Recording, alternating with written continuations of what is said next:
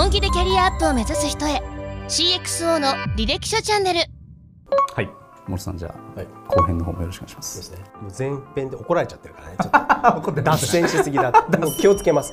気をつけます。聞かれたことに答えます。ああ行きましょう行きましょう、はい後編の方で2012年のクルーズ入社からの話はもちろんあのうん。聞きたいんですけど、森さんのそのビジネス人生でうん。振り返った時になんか最もビジネスマンとしてなんか成長したなみたいな肌感覚みんな持ってる時期絶対あって、それっていつだったの？どういうことがあったの？みたいなの聞いてるんですけど森さんどうですか？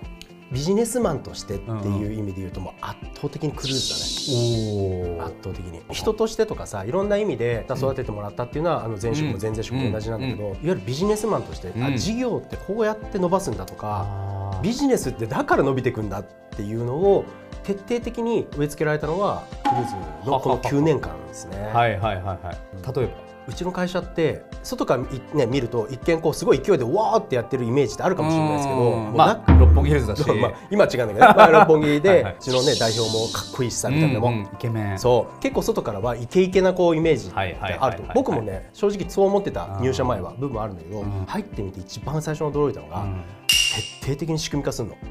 全部仕組み仕組み仕組み仕組み。その仕組みっていうのは、例えばどういう？例えば、はい。まあ、ちょっと名前あの著作権引っかかるから言えないんだけど、はいはいはい。あの日本語で言うと状態異常回復っていう意味合いの合宿名が合宿があって状態異常回復。健康診断と一緒定期的に自分の体どっかおかしくないかなっていうのを定点チェックする仕組みがうんクルーズにはあって、うんうんで3か月に1回当時はパワーポイントでやってたからパワーポイントで600枚とかあるわけそこに全てワンスライドワンメッセージ担当者っていう全て同じひな形でうん。過去にん。クルーズがやって失敗したこととか、うん。もしくは失敗してないんだけどこれは事前に気をつけておかないと、うん。後で痛い目に遭うぞっていうものとか、あとはまあ上場してるんで上場廃止のリスクとか、うん。そういったものが全部ロームから始まって上質からセキュリティから、うん。事業から、うん。財務経理法務ってそれぞれ分かれて、うん。ずらーっと500枚あるわけそれを3か月に1回役員で全員で集まって1泊2日で。見直し？見直し。全部。でそれ全部各役員がやってくるとすげえ大変じゃん。例えば僕の部署で100スライドぐらいあってそれを1人でやると大変でしょ、それをまず現場のメンバーがそこに書いてある通りのことをやる書いてある通りにやれば大丈夫なの、でそれを僕がメンバーと一緒にちゃんと本当にチェックできてるかっていうのをまずやるんですよ事前になるほどなるほどなるほど。で事前にやったものを最終的にその合宿に持っていって、うん。役員同士でさらに牽制し合うこれできてましたできてました。ちょっとできてませんでしたできてませんでしたみたいなそうステータスを共有する。そう。できてるって言ってもこれ本当にできてるって。その場で結構みんなすごい鋭いから。であわわわわってなるとふざけんじゃねえみたいな。あわわわあわわって俺ってよくなってる。おめえっつって何チェックしてきてんだみたいな。い。でその緊張感もすごいから。普段結構ふざけてねやってるんだけどその会議ってむちゃくちゃ重要だぞっていうおぶさんのメッセージが含まれていてすごい。張り詰めるわけ空気も。でそこでいい加減な仕事してくれると本当においみたいな感じになるわけ、うん。だそれぐらい重要な会議だってこともみんな現場も知ってるからちゃんとやるわけ。でそこに過去失敗したこととか全部例えば伝書みたいですね。秘伝書。今クラウドだけど昔はサーバーラックあったでしょ？そこをどこに置いたら一番効率がいいかとかうん急に必要になった時に増やさなきゃいけないから隣は絶対開けといてもらえとかっていうのから始まりもうローム系から何から何まで全部チェックリストがあってでこれがさすごいのがうん。当然それを3ヶ月に1回やってればさうん。リスクを防げる。もしくは仮にリスクになったと風邪をひいたとしてもすぐ薬を提供できるからうん。うん。もしくは予防ですよねそう予防。それだけじゃなくてすごいのは大渕さんが言ってたのねこれが教育だっつってこうしろとかああしろとか気をつけろとか次気をつけろって。はい気をつけますって言って気をつけるやついないじゃん。うんうんうん。いないでしょ？俺俺俺もガンガンやってきたから、次頑張りますってそういう顔作るの得意だから。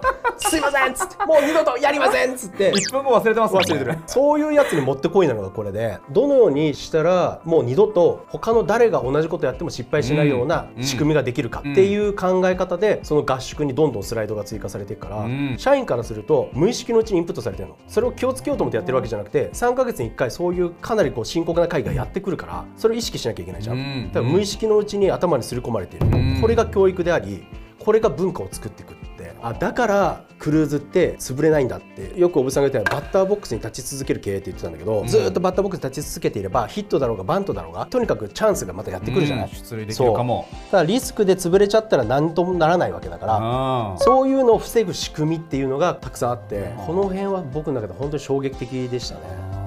マインドの成長みたいなところですね。そうかもしれないですね、うん、そうかな。マインドあんま変わってない気もする けどそう。確かに。なんかおふざけキャラはそう何にも昔から成長してる気持ちは あれは気はないんだけどただクルーズで見てきたこととかうん経験したことっていうのがあるじゃないですか、はいはいそれはアウトプットできるからそこがまあ自分にとっての成長かなっていう気はしますけどね。それはなかなかない環境っすね。ありがたいですね。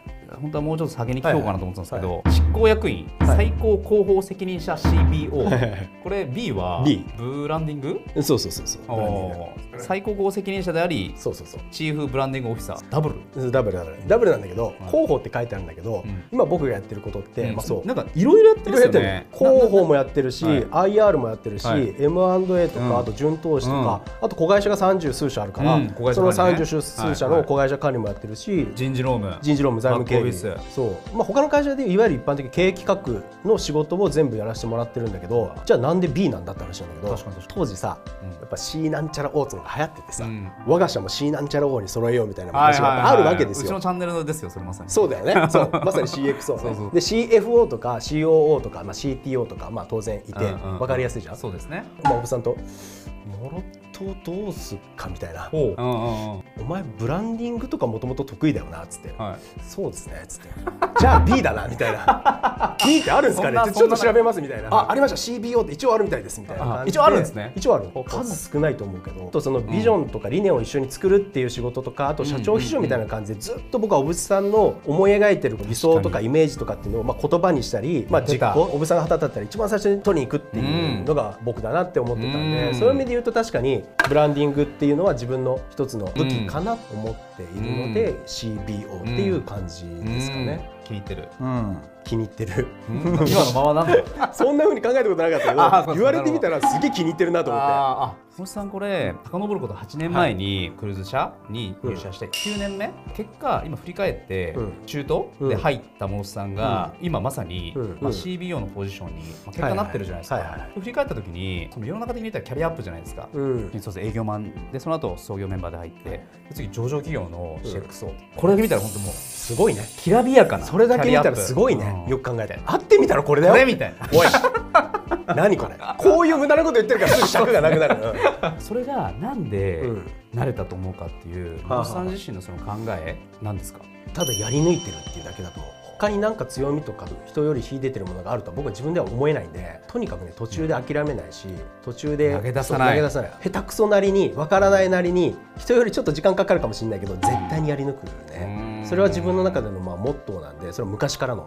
今の会社でよく言うのが優秀の定義ってあるでしょ？地頭がいいとかさ、うん。コミュニケーションがとかさ、うん。アイディアマンがとかそうあるんだけど、ううんちの会社ではやり抜くっていうさっきの話じゃないけどさ失敗してもいいのよ。1回目の失敗なら、うん。どうやって2回3回失敗しないで仕組みにしていくか糧にしていくか、だし、うん。成果をあの何が何でも取りに行くってういう、ん。うん。それまでは諦めないみたいな、うん。そういう人材がうちでやっぱり活躍してるんですよね、うん。だからやり抜くっていうのがやっぱり重要だと思うし僕自身はそこだけだなっていうふうに思ってますね。会社でもそういうふうに定義されてるんですね。うん、なんかこれだけ聞くとすげえ根性論の筋肉系の会社に思われるんだけど、うん。あのそうじゃなくていやいやいや。土台があってね仕組みとかいろいろある中で、うん。やっぱり最終的に人は、ロボットじゃなくて人は最後にこうやり抜くってどんな方法でもどんな形でもどんだけ、ね、失敗積み重ねてもやり抜くっていうところが、なんかすごく一つ重要なところなんじゃないかなって僕らは思ってますね。僕が思ったのは、そのやり抜くっていうたどり着く裏側には、はい。まさに仕組みが結構あるなと思って1回の失敗をうん。2回起こさせないうん環境を作るのがあるから、あ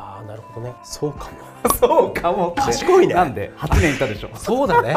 だからやり抜くが人の方がうん。活躍できるっていうのはクルーズ社だなって僕感じましたけど。ありがとう、ありがとう、うん、ありがとう。それ言うわ今後。言ってください、うん、言う。仕組みの上に成り立ってるね本当なんかやり抜く人だけだ根性論だけがい印象強いじゃないですそう。か実はかなりのそのインテリジェンスさのうん。上に成り立ってますよね、小渕さんがまさにそういう人だと思う聞きたかったです、うんさん。どういう経営者ですかってそいう。う。本当に勢いもあるし強さもあるし、うん。なんだけどやっぱそこだけじゃなくて、うん。さっき言ったそのすごい守りの部分も細かいところも本当に細かいんですよ。うちの会社で多分一番細かいと思う。一回オフィスのレイアウトとか考える時も、ライトの影がセクシーかセクシーじゃないかについて2 時間ぐらい小渕さんとやり合ったからね「俺のここどうだ?」とか言って小渕さんがライトをここに置いて影どうだっつってどうでしょうねいまいちですねっつって。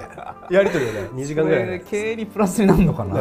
あのオフィスとかそういうところにもうこだわれないやつがユーザーにいいサービスなんて届けられないっていうのが考え方で。ービスでね。本当細かいしもう仕組みとかそういうのすごく考えるしやっぱ頭もむちゃくちゃいいし、うん。勢いだけじゃない？仕事はむちゃむちゃ厳しいよ。むちゃくちゃ厳しい、はい。それだけ細かいし、誰よりも情熱持ってやってるから、まあ本気なわけですもんね。すごい厳しい。でも一方でね僕なんか家族ぐるみの付き合いさせてもらってるから、もう毎月下手したら毎週ぐらいの勢いでご飯食べに行ったり、家族同士でん旅行もと一緒に行ったりとかするけどその時はもう人が変わったかのようにお兄ちゃんなわけよ。焼肉なんて俺一回もやったことないからね。おぶさんと行くと、、はい。いからやめろやめろっつってずーっとおぶさんがやって。でそれ僕ずっとお皿こうやって持ってて。そういう人間的魅力もあるある同時にね一緒に。うん。今なんてだってあれだよ。今だってプロジェクト100個ぐらいあるんだけど今。クルーズ内に？クルーズ内おにー。重要プロジェクトって全部お部さんが認定するんだけど、ユーザーとか現場から生まれた課題を全部毎日洗い出して部長が、そこからこれは金脈だっていうものを重要プロジェクトにしてプロジェクトオーナー立てるでしょ肩書き関係なく1年目とか2年目とかで最も情熱がある人をそこに当てるわけよ。そうするともう社長と同じ権限を持つっていうのを任命状まで書いて渡すから。1年目2年目がだよ。任命状？任命されると、うん。毎週おぶさんとミーティングがあるわけ。で100個もあるからおぶさん朝からずーっと15分刻みで入れ替わり立ち替わりプロジェクトオーナーとミーティングとかディスカッションをするんだけど、うんうん。まあ、そこですげえ鍛えられてると思うねメンバーは。そういうのも仕組みの一つだと思うし。ねねここは教育の場でもあるしね。森さんクルーズ車での仕事がなんか楽しそうですね。そう見える。ん楽しいやそうれえってもう俺で40だからね、うん。おっさんやなおっさんやからね。痛風なるわ。キャンプ行ってぎっくり腰になるわ。もう今日もここ来るまですげえ大変だったんだよ。もう全ておじさんの事象じゃないですか。そう。そうなんだけどあのやってることは9年前も今も変わらなくて日々挑戦と勉強をさせてもらえてるなっていう感覚はすごくありますね。いい環境ですね改めて思うといい環境なんで。縁も竹縄おでい。残念な話なんですけどももっと聞きたいのは山目なんですが、全然いいよ。続編あとパート 11ぐらいまで。あやりましょうかね、うん。はい、ちょ全然っと検討しといて、うん。面白くなこれはないな。でもさん最後。森さんのこれからの目標みたいなのをあの聞いて最後締めくくりたいんですけど。あー。2つあってほう。1つは今ねクルーズの中でも特にショップリストってあるでしょ？うちが一番メインでやってる、うんうん。あれがむちゃくちゃ面白いっていうか勝負時。今でも十分もう250億とか売り上げあって、はいはいはい。あのいい感じなんだけどもっとここから500億1000億っていうこうフェーズに行く今がすげえ大事な時で、うん。さっきも言ったけど現場に降りて朝から晩までずっとうん。役員フル稼働うん。でやっていて、まあ、僕もそこで人事面見させてもらってるんだけど、すすっげえ面白い時だなっていう、うん。ショップリストが一気にグッと伸びるその重要な時期。そう。ここを見れるっていうのはむちゃくちゃ僕にとってはスリリングだなって思ってるので、うん。一つはだからショップリストをもっと伸ばしつつ、うん。組織面でそこを事業に直結する人事として事業拡大に貢献したいなっていうのが一つ、でもう一つはこれはもう完全にライフワークなんだけど、いろいろベンチャー投資とかもやらせてもらって僕の周りにもたくさんあの素晴らしい優秀な若い経営者が起業家がいて、よく彼らと飲みに行ったりするんだけど、うん。僕がやっぱりこう見てきたこととか経験したことをどんどんやっぱシェアしていきたいなっていう、うん。僕が彼らのために何かできることはないんだけど、うん。クルーズが辿ってきた道失敗やら成功やら、うん。この辺全部シェアして彼らのこう事業拡大に、うん。あのちょっとでもこう足しになればなって、うん。僕は起業家やっぱ好きなんで日本ぶち上げるぞなんて言ってる若手起業家大好きなんで。一貫してるな昔から。らそういう人たちに何か自分の経験が生かせられたらもうこれ本望だなっていう。この2つですかね。いやいいね。いい指名したね。森さんってなんか本当にね仕事の話ちゃんとしてなかったんですけど森さん15年間割とちゃんと仕事してたんですちゃんとしてたね。ねね俺もてっきり酒飲んでるだけかと思ったけどえ 気づけば。気づけば今日のいろいろ自分振り返って、うん。あ俺ちゃんとまともに仕事してたんだ。やりきってる。やりきってるね。うん。でまたもう一段階これからなんかね、うん。楽しそうなフェーズ感もあるし。そうですね。はい今日はありがとうございました、はいますたいませんありがとうございます。またたまには仕事の話しましょう。グダグダで申し訳ないです。ありがとうございます。楽しかったです。ありがとうございました、はいました。ありがとうございました